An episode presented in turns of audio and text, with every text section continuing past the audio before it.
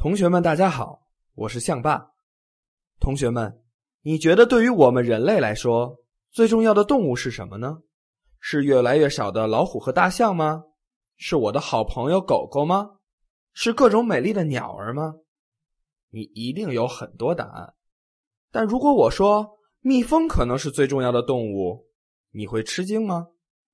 蜜蜂小小的，还会用肚子上的针扎人，扎的好痛。它们怎么会是最重要的动物呢？我们先来一起想一想，每次看到蜜蜂，它们都在做什么？是的，蜜蜂几乎一直都在花丛里面飞来飞去。蜜蜂是聚集在一起生活的动物，好多的蜜蜂筑成一个蜂巢，里面能容纳几千甚至几万只同伴。这么多的蜜蜂都要吃饭。所以，绝大部分的蜜蜂都会飞出蜂巢，在花朵之间寻找食物。它们的食物就是各种各样的花粉和花蜜。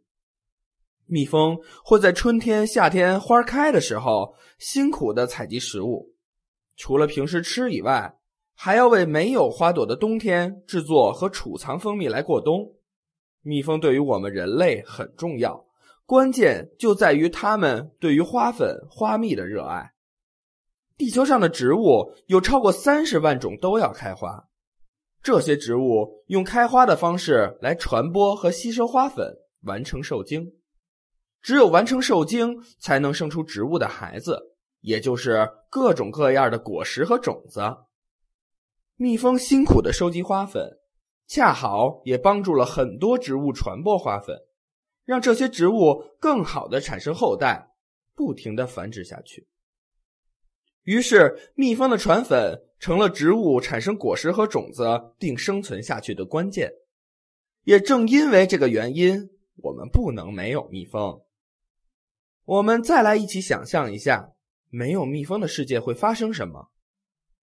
根据科学家的计算，我们的食物中绝大部分是由一百种植物组成的。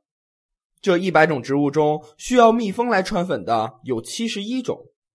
如果蜜蜂一下子消失，这七十一种植物很多也会因为没有大量的传粉，产生的果实和种子越来越少，甚至会随着蜜蜂一起慢慢消失。小麦、水稻、玉米、大豆、高粱并不需要蜜蜂的传粉，它们可以在没有蜜蜂的世界里活下去。我们的主食还在，还有面包和米饭可以吃，但是。超市里几乎一半的水果蔬菜会越来越少，苹果、南瓜、扁豆、草莓、芒果、樱桃、梨子、番茄、猕猴桃、黄瓜、扁豆、榴莲、菜花等等等等。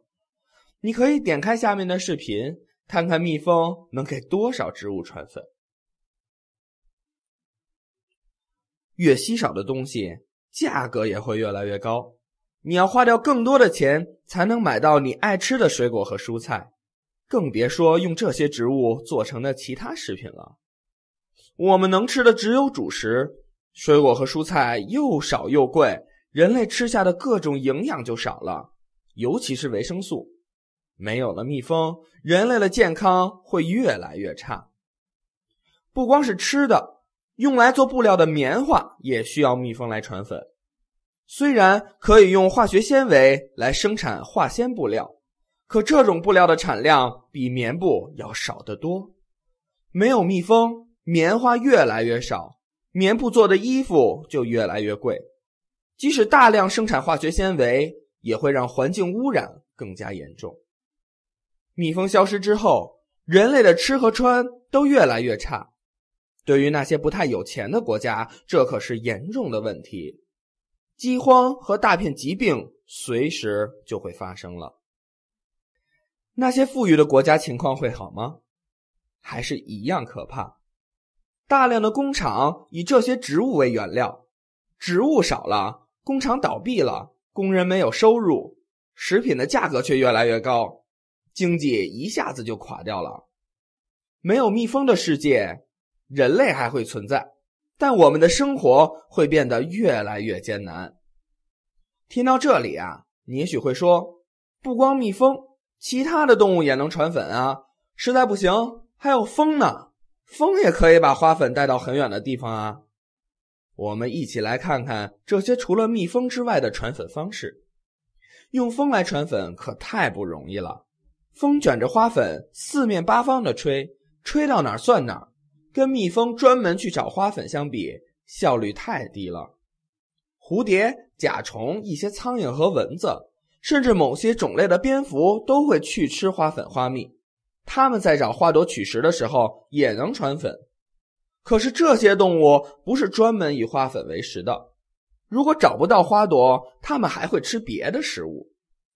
假设动物们每天都工作八个小时，其他的动物也许只有四个小时在找花粉，蜜蜂可是八个小时一直在找花粉，它们传粉效率可要高得多。